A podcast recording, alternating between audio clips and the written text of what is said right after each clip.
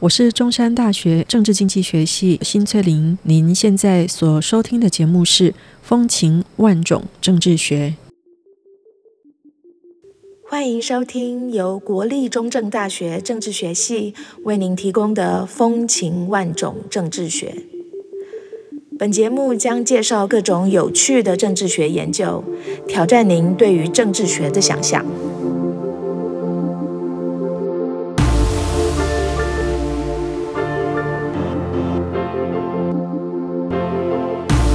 我是节目主持人李翠萍，目前是国立中正大学政治学系教授。在每一集的节目中，我们将把长时间埋首于研究工作的学者们拉出研究室，给他一杯茶，甚至一杯酒，让他跟我们畅谈好玩的研究。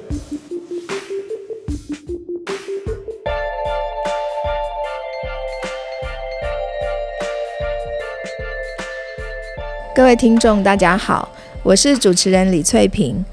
不知道各位听众对于波罗的海三小国熟不熟悉呢？相信大部分的我们对于其中一个国家应该会比较熟悉吧，那就是立陶宛。大约是在两年多前，也就是二零二一年六月份的时候，当时疫情正在紧张，那立陶宛呢就宣布要捐赠给台湾两万剂的疫苗。这大概是国内的媒体开始密集报道有关立陶宛新闻的时期。我们逐渐的知道立陶宛的各种美食，像是巧克力啦、啤酒啦，还有旅游达人会说去立陶宛旅行很好玩诶。从那个时候开始啊，感觉上波罗的海三小国不再只是地理课本里面的国名，它变得很具体、很立体，是一个你可以考虑去旅行的地方。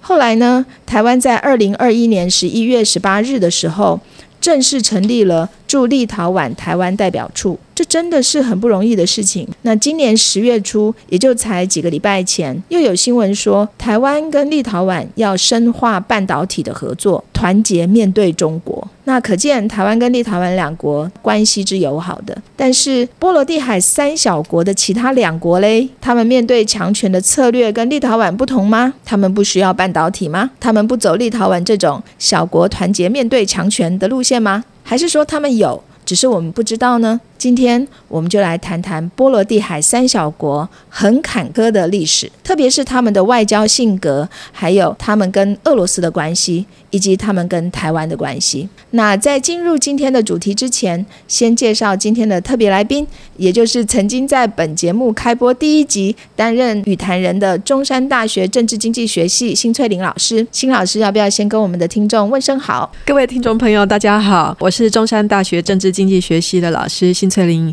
呃，今天很高兴啊，可以再次回到中正大学的 Podcast 这个节目。辛老师以前也是我们中正大学政治学系的老师，对不对，所以每次回到这里来，就很像回娘家那种感觉。是是是刚刚我还跟计程车司机讲，应该要怎么样才能够到政治系。哦，真的啊，果然是回娘家哈。这次之所以特别在邀请辛老师上节目，我知道辛老师今年去了一趟爱沙尼亚，好做异地研究。在这期间呢，他做了很多的访谈，而且更早之前他也去了立陶宛。好，那我们就赶快来谈谈今天要讨论的波罗的海三小国。嗯，首先我很好奇的是，呃，波罗的海三小国哈，除了过去在地理课本里面读过以外，其实一般大众可能比较少接触这些国家的资讯。当然，其中的立陶宛应该是在新冠疫情期间才开始在台湾逐渐为人所知。那请问，在国际关系的领域里面哦，这三个小国它的研究议题热门吗？辛老师，您为什么会想要研究这三个小小的国家呢？呃，我自己在欧洲待过好几年，在求学的阶段，还有呢在工作的阶段，我第一次呢误打误撞进入了第一个小国，那个国家叫做卢森堡。我从来没有去过一个国家是这么的小，它小到呢我不小心就出境了。 可是呢，小国呢虽然小，但是呢它五脏俱全。嗯，我长期蛮关心欧盟议题的。啊，那欧盟现在二十七个会员国里头，其实小国居多。嗯我们呢，大部分我们都是着眼在大国，可是呢，如果你把欧盟的那个会员的名单摊开来看，嗯你会发现大国其实少数诶、哎哦其他其实是小国。在过去的这两年多以来，以这个立陶宛为例，它跟台湾的关系出现了令人注意的这个对突破，又让我长期以来对他们的一些好奇心呢，又再次的被唤起。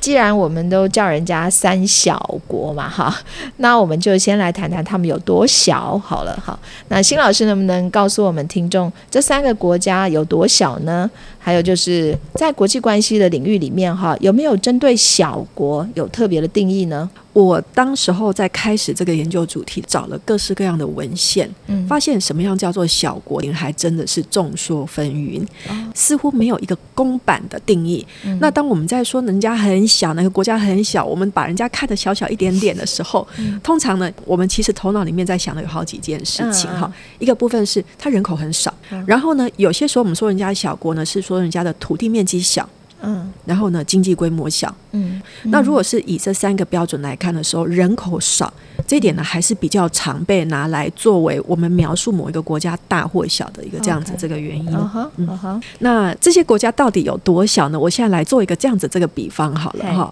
台北市加新北市的人口应该是差不多四百多万人左右。嗯 OK 我们今天哈，如果把台北跟新北加起来独立建 国把它搬到波罗的海地区。嗯好，它会是波罗的海地区最大的国家，因为呢，爱沙尼亚呢只有一百三十万人，哦，大概真的很少，对，真的很少。全台湾呢，如果以爱沙尼亚的这种人口数来讲的话，我们可以成立了二十个国 家。好，拉脱维亚多一点点，嗯那拉脱维亚的人口呢，大概是一百八十万左右， OK，稍微多一点，稍微多一点点。然后呢，立陶宛是这里面最大的一个国家，人口数嗯好。那它的这总人口呢，大概是两百七十九，接近两百八十万左右。 OK，嗯对，所以从人口数来讲，真的是蛮迷你的。那我们有没有把人家看得太迷你呢？太小呢？其实换个角度来看的时候，可能是哦，例如说土地面积，嗯，台湾是三万六千平方公里，对不对？三万六千平方公里，嗯，对，我们把台湾带到波罗的海这三个国家的时候，他们每一个国家都比我们大。呃，土地面积最小的那个国家呢是爱沙尼亚，爱沙尼亚的土地面积比台湾呢还大了九千平方公里。哦，所以， 所以这时候我们、我们如果说人家小，好像又有点太把自己放大了哈。嗯然后呢，拉脱维亚这个土地面积呢是台湾的一点三倍左右， OK，然后呢，立陶宛的面积呢也差不多，是，所以呢，从土地面积来讲的话，嗯人家就不比小。我们大，嗯，对，再看一下它的经济规模好了 OK 哈我们用人均人均 嗯人 GDP 均啊、嗯对我现在手上有的那个资料是两年前的人均 GDP，其实相差不远。嗯，那这三个国家里面哈，我想请那个翠萍老师来猜谜一下。哦，好好好，好，这三个国家，你觉得哪一个国家的人均 GDP 是最高的？嗯人均 GDP 最高啊，那不然猜爱沙尼亚好了，好，恭喜你答对哦了，真啊的、好，爱沙尼亚、拉脱维亚跟立陶宛这嗯三个国家人均 GDP 呢，其实就反映出他们的经济发展状况。好，爱沙尼亚在经济发展上面，嗯，他们的这种新创啦、独角兽企业啦，其实是蛮被鼓励的。它所创造出来的这个这种人均产值呢，其实相对之下是比较高的。那这三个国家很类似吗？比方说在语言、文化或是宗教、种族上面，是不是很相似呢？按照当地人他们自己在看他们自己来看的时候，他们说我们其实跟对方很不一样哦哎、好，最北边的爱沙尼亚，嗯爱沙尼亚的定位是我们是北欧人。语言来讲，他觉得他们是那个芬兰语系的。嗯，立陶宛呢，跟呃拉脱维亚种族上面的话呢，就比较呢衔接到原本的那种波罗的海原住民部落，他们当地人会说我们是 Baltics。我们是嗯哼波罗的海人，在波罗的海人里面呢，比较中间的拉脱维亚跟比较南边的个立陶宛，又是各自不同的部落族群，他们是两种完全不同的语言，所以嗯互相是没有办法听懂对方的语言的。哦嗯好，但是呢，我们如果再继续看后来的这种历史进程，因为这块地区的地形非常平坦，来自东西南北四面八方的外族就很容易进入。当外族不约而同都要抢进的时候，你就会很容易出现征战。在迁徙啦、征战的过程呢，也让他们的那样子这种族群面貌，接下来就会越来越多样化。至于谈到宗教这一块，直到十二世纪之前，他们有他们自己的原始信仰。大概从十三世纪开始，哈，那个呃十字军骑士团进入到波罗的海。嗯，想要去传教，基督教文明呢，因此就被带被带进了波罗的海地区。嗯哼，好，他被带进波罗的海地区的这个时间先后跟呃，到底到最后生根发芽的是哪一些的教派，又各有不同。嗯好，例如说呢，以爱沙尼亚来讲，爱沙尼亚呢呃跟这个基督教新教的这个结合最深。嗯好，所以爱沙尼亚是属于路德教派。中间的拉脱维亚呢，跟爱沙尼亚呢，同样被基督教文明所改变的时间，那个时间点比较接近。好，那它呢比较是属于天主教为主。嗯嗯南边的那个立陶宛哈，他们当时候的那个部落首领很强大，嗯挡住了那个十字军。后来呢，立陶宛的王子跟隔壁的一个强国叫做波兰，嗯跟波兰的公主呢两个结婚了， OK，然后双方就组了联盟。嗯结果原本呢，十字军呃传不进去的这个福音，反而呢，因为跟波兰公主之间的这个婚姻，反而就这样子被带进了这个立陶宛。嗯好，那立陶宛呢，主要呢，呃，也是呃天主教为主。好，在准备这次的这个访谈之前呢、我有稍微去看一下这三个国家的历史哦，感觉上这三个国家的历史好像很坎坷的样子，好像经历过不同国家的统治，而且也独立了好几次哈、可不可以请您跟我们谈一下这三个国家很坎坷的历史呢？刚刚有稍微讨论到，就是说呢，这个地方地形是很平坦的，对，所以呢，很方便大家进出。第一批从外来地区进入到波罗的海地区的呢，就是从西欧的日耳曼地区进驻到那个波罗的海的，嗯、这些呢骑士团，嗯哼，嗯、日耳曼民族呢是第一批全面，嗯而且呢算是长时间哈控制波罗的海地区的一个外族。嗯哼，好，那嗯、呃接下来呢，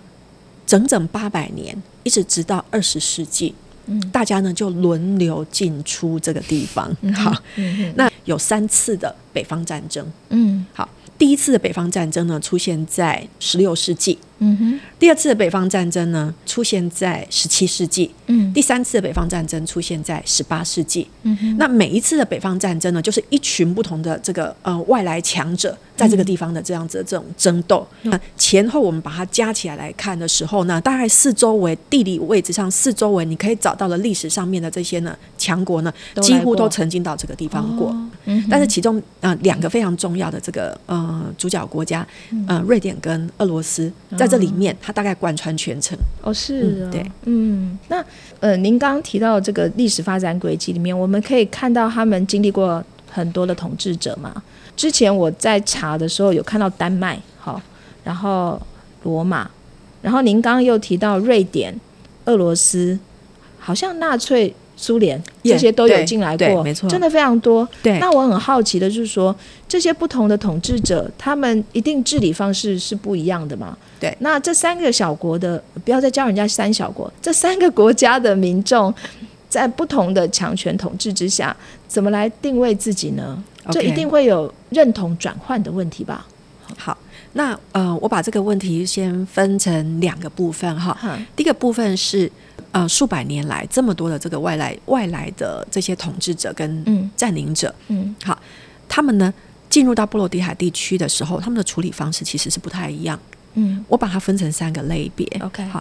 第一种类别呢，是一个呢比较典型的类似像这种殖民阶级统治的这种模式。嗯这种模式呢，比较是属于日耳曼骑士团的这样的这种做法。嗯所以呢，当地的这一些波罗的海民族，嗯，他们呢在呃日耳曼人的统治之下，基本上他们就是农奴阶级。嗯哦你最多你可以当成商人，统治者呢其实也不怎么把你看在眼里，嗯因为日耳曼人是上层阶级，他们呢其实是不在意这一些呢低层农奴在。讲些什么，在过些什么样子的这这个日子，嗯你们有些什么样的文化习俗，对他们来讲不是他们在乎的，嗯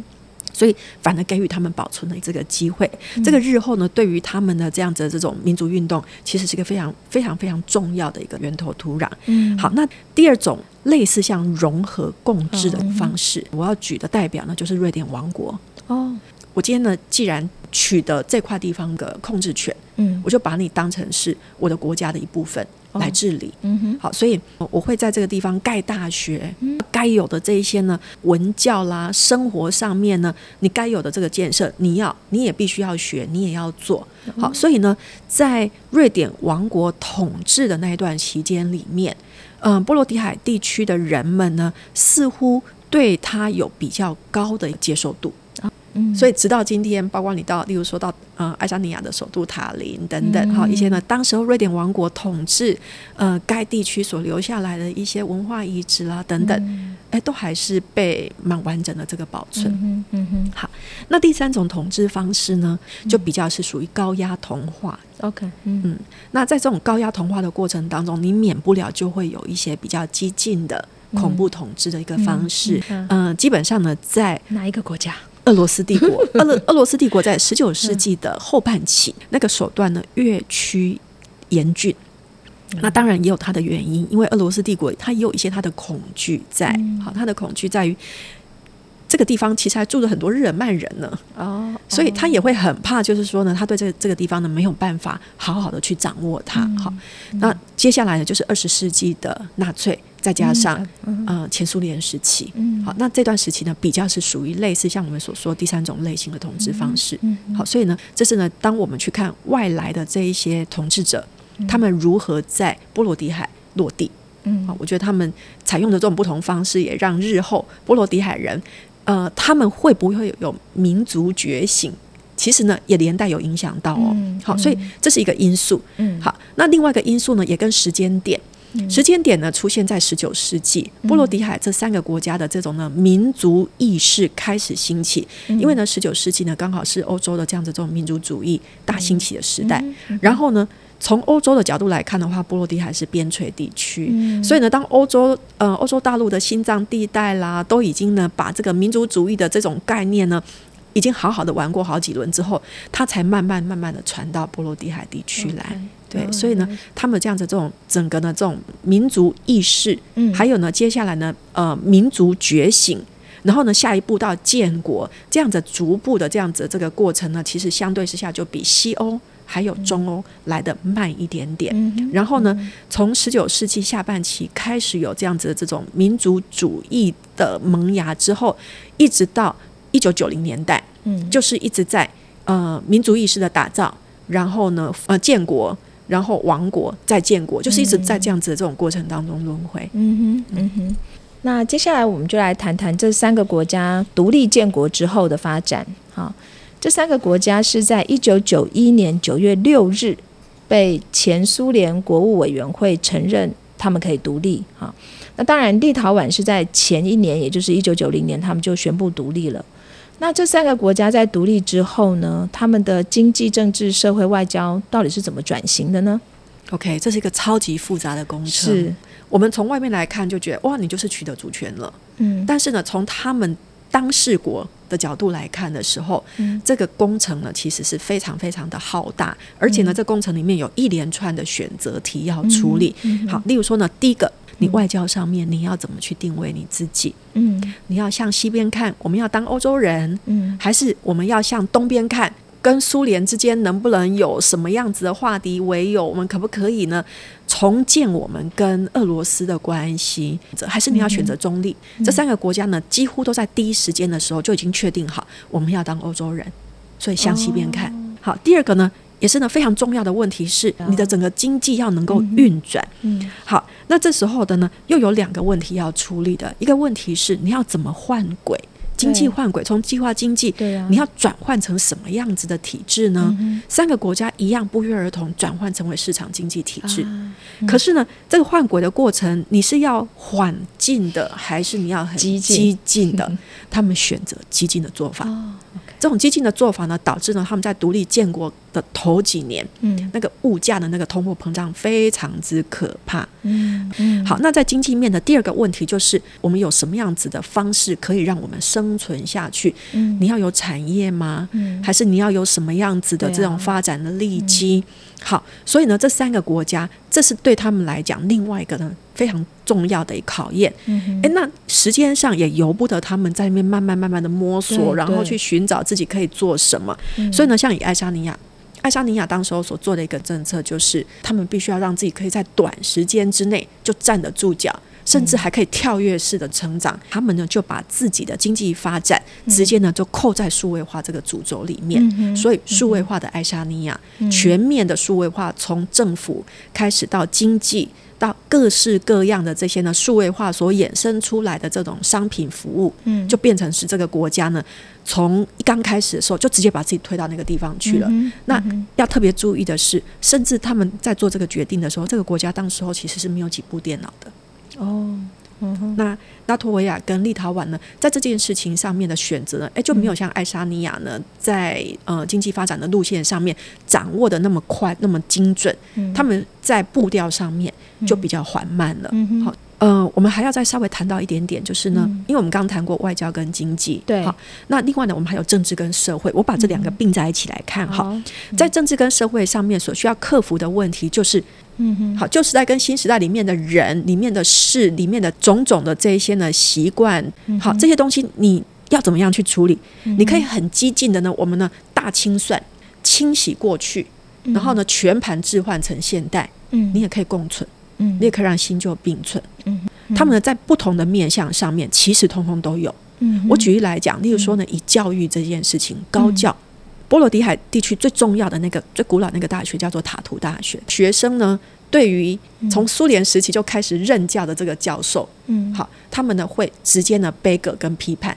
所以嗯在这样子这种过程当中，让许多呃苏联时期的这个教授没有办法有立足之地，嗯所以那是一个非常激烈的一个转换过程。嗯哼嗯哼，但是呢，在社会面，社会面你不可能这样子清算。社会面的话，就新旧共存；政治上面呢，也是经历过像这样的一段的混合期，新旧的力量呢，共同治理这个国家。嗯所以呢，这三个国家呢的这种进展呢，也就不太一样。例如说，爱沙尼亚往西化方向的这样的路走，嗯呃，它的速度就会最快。嗯然后呢，拉脱维亚跟立陶宛，他们呢就在这个过去的这种旧苏联的治理方式，在这个地方，他们呢就徘徊比较久的时间。哦嗯哼嗯哼。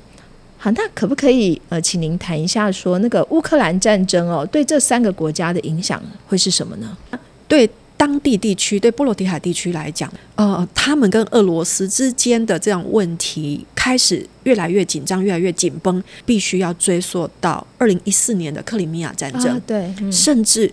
二零零八年的乔治亚战争。嗯好，嗯那二零二二年的乌克兰战争呢，那几乎是就是全面带起这三个国家呢，长期以来对俄罗斯的那种不信任感啦、啊受威胁感啦，还有呢，他们就是不认同俄罗斯的一哦个这样子的这种、呃，嗯对，所以呢，当你走到这三个。国家的时候，哈，嗯不管是在大城、小城、小村庄，嗯你几乎都可以全面看到他们在悬挂那个乌克兰国旗。哦是哦，对嗯那他们呢对俄罗斯呢一个非常非常强烈的方式在反制，嗯那所做的事情非常的多，例如说呢，呃，响应制裁。北约的这些驻军，哈、直接进入到，例如说像在爱沙尼亚，所以我在爱沙尼亚嗯哦就直接进来了，对，我在爱沙尼亚搭火车的时候，其实呢，呃，离开塔林附近就是那个北约的那个军事基地，然后你就可以看到那个啊、呃北约国家的这种军队的士兵啦等等，他们在那边的出入，你就可以就可以看得到。然后呢，还有包括呢，他们也加强了他们的这个国防预算开销。那这些国家呢，他们有个非常根深蒂固的恐惧，除了来自历史之外，还有一个事实是，因为他们跟俄罗斯真的是有交界，所以我们如果去看那个爱沙尼亚的那个跟俄罗斯那个边界线，好长的一条，嗯好几百公里，嗯在这个边界线这些地方呢，他们会部部署像这种陆空。呃全面的这样子的这种呃巡逻啦，或者是监管啦、电子监测啦等等。例如说呢，像立陶宛，甚至还有东边跟西边。好，一边的话跟白俄罗斯跟俄罗斯的交界，然后呢，另外一边呢有一个俄罗斯的飞地叫做加里宁格勒。那所以呢，他就必须要左右防线，通通都要呃去兼顾。那拉脱维亚的状况也是一样。嗯哼嗯哼，哇，这很不容易哦， 三个国家， 呃，那我们来谈谈台湾好了哈。台湾在这两年来跟立陶宛之间的关系发展的算是突飞猛进啊， 但是呃，跟其他两个国家好像就没有那么亲近，对不对？那您是怎么解释这个现象呢？这三个国家他们如何来对待台湾问题，嗯，有好几个关键哈。嗯哼你必须要有一些事件，好，那立陶宛好，为什么是立陶宛？有一个非常重要的一个事件哈，其实跟反送中有点关系。哦，是啊，嗯，对，好，那反送中呢，其实是个话题。好，真正的这个问题出在哪里呢？立陶宛的首都叫维尔纽斯，距嗯离维尔纽斯大概两百多公里的地方，有一个立陶宛的圣地。嗯，这个圣地呢叫做十字架山。好，那为什么它会跟反送中有点关系呢？在反送中的那一年，香港游客去十字架山旅游的时候，就放了十字架在上面了，上面嗯写“香港加油”哦， OK，然后呢，过了没几天，嗯中国观光客的旅游团也到了十字架山了，啊哈嗯然后看到这个部分，哇，就觉得不开心嗯怎么可以这个样子？所以呢，就把香港加油的这个十字架呢，把它丢掉，啊，可以然后呢这样子做吗？拍照、啊哈，录影，上传到社群网站。也就是说呢，你刚好在立陶宛人的圣地里头，你做了这件事情，而且呢，你还拍照，还上传，嗯被转传之后，引起立陶宛人的这个气愤。立陶宛社会呢，例如说在维尔纽斯，当时候呢，就有不少的团体呢非常生气，直接呢表达他们呢对于中国游客的这个行为的愤怒。我们可以说呢。就在这一波的立陶宛跟台湾的关系的变化里面，其实呢，嗯这是一个呢非常无意间被点燃的一个原因嗯原。来是这样，对，那这个原因只是一个铺陈，嗯那接下来又有各式各样的这一些呢政治上面的因素，我们就要把它带进去了。嗯那在政治上的因素包括启动立陶宛人的价值外交这个部嗯分，所谓的价值外交就是，所以我们是民主自由的一份子，啊我们不是价值外交嗯呃，对对对，这种价值外交的这种概念。好，但是光是这些东西还不够，例如说台湾台湾的外交官很努力，嗯，去建立跟立陶宛当地的这一些政界人士的这个联系，这个部分是我们的努力。可是你需要对方有回应。对，好，这时候呢，我们就要看立陶宛的外交部长。立陶宛的外交部长呢，是立陶宛的建国之父的孙子，哦，那个叫做兰呃兰德伯吉斯。从祖父开始到现在的这个孙子，好，他们呢在外交政策上面一向都是走这种比较敢于表达、大开大合型的这样子的这种路线。那刚好建国之父兰德伯吉斯呢，跟我们的外交体系驻地的这个官员呢，其实是有建立一些个人交情的。啊，所以呢，又有再加上这种人的连结，嗯因此我们的人也到位了，话题也开始发酵了。然后呢，大的一个国际环境的格局就是地缘政治。是地缘政治呢，刚好中美之间有这样子这种分裂，嗯再加上来俄乌战争又凑一脚。所以，我们可以说呢，它其实既有结构性的背景，然后又再加上人的因素的联系，再加上那个时间点的这个部分，然后最后我还必须要再谈一点，就是说呢，这也跟立陶宛这个国家的外交背景有关系。嗯因为呢，立陶宛呢在历史上面曾经是大公国。立陶宛大公国，嗯它版图呢扩及到欧洲的所有你现在可以想象到的这个中东欧的这种心脏地带，甚至包括到乌克兰。嗯哼所以它曾经在历史上面是欧洲的一个最大型的一个国家啊、嗯哦当然，他们当时候没有主权国家这个概念了哈、但是我们如果套用国家的话，嗯所以呢，它有像这样子这种大国背景。嗯虽然人家现在只有两百七十几万人，但是有大国的气势，对，它有大国的这个气势。所以呢，呃，立陶宛的这个历史学者呢，也曾经有探讨过像这样子的这个概念。也就是说，嗯虽然这是历史上面，是但是呢，你历史上面的这个经验是不是？也会呢，在某些时候，好像隔代遗传 跑出来，嗯哼让现在的这个你，虽然你现在是个小国，但是你会觉得这可以是我的选项，为什么不行？那相对之下呢，呃，拉脱维亚跟爱沙尼亚这两个国家，他们就没有这样的这种选项。这个选项，假设我们用一个生物学的概念来看，我们说它是个 DNA 好了。当你有这个 DNA 的时候，你在做各式各样的政策的时候，它可以是变成你的选择题的答案之一。嗯但是爱沙尼亚跟拉脱维亚这两个国家没有这样子的这种背景嗯跟 DNA，、所以他们顶多只会道德上面表态，他们顶多呢只会呼应一下价值外交。嗯然后呢，他们呢会愿意跟台湾发展呢，不碰触到那个敏感主权话题的这个关系，是但是也就仅止于此。嗯嗯嗯哦，好有趣哦！所以立陶宛是因为这么多的原因，有点像是各个不同的变数去凑出来的这样子的一个对，没错呃，发所展以方向。是的，所以呢，呃，因为这是太多的这些原因，我们说它刚好是综合在一起的。嗯所以假设我们一定要去从，例如说学术理论上面，一定要去给它套用某一种的分析架构的时候，我自己个人都会有一个感觉，就是觉得。他没有办法嗯把那个呢，这里头那么呃多样化的这种事实呢，嗯真正把它都带出来。是，当然，您这个研究现在还是在进行中了哈，所以目前很难问您说有什么结论啊。但是您觉得这个研究到目前为止，有没有哪个部分是不同于您过去对于这三国的认知的？嗯、我对于小国外交这个概念，嗯嗯，我觉得我重新认识它。嗯哼，小国其实可以很大，嗯 因为我们会预设小国应该是一个比较悲情的一个存在。啊，那但是呢，在这三个国家里面，诶，可能未必。嗯即便是相对比较低调的拉脱维亚，嗯或是呢非常务实的这个呃爱沙尼亚，嗯对他们都不太觉得自己小，所以呃小国外交之小还是之大，我觉得这是呃有点颠覆我原先刚开始的一个想象。是然后呢，第二点呢，是因为历史上面的这一些波折，所以他们现在国内其实都还有蛮多的俄罗斯裔的居民。都有特别是哈过去的这一年多以来，激进政党、激进社会运动，或者嗯是呢类似像民粹型的这样子的这种呢，呃，族群针对嗯针对嗯族群，好，针对少数恶意族群，哈，这样子的这种现象呢，其实在这三个国家里面，其实有也，是有，而且嗯蛮多的。哦你今天是一个民族主义者，嗯还是呢是一个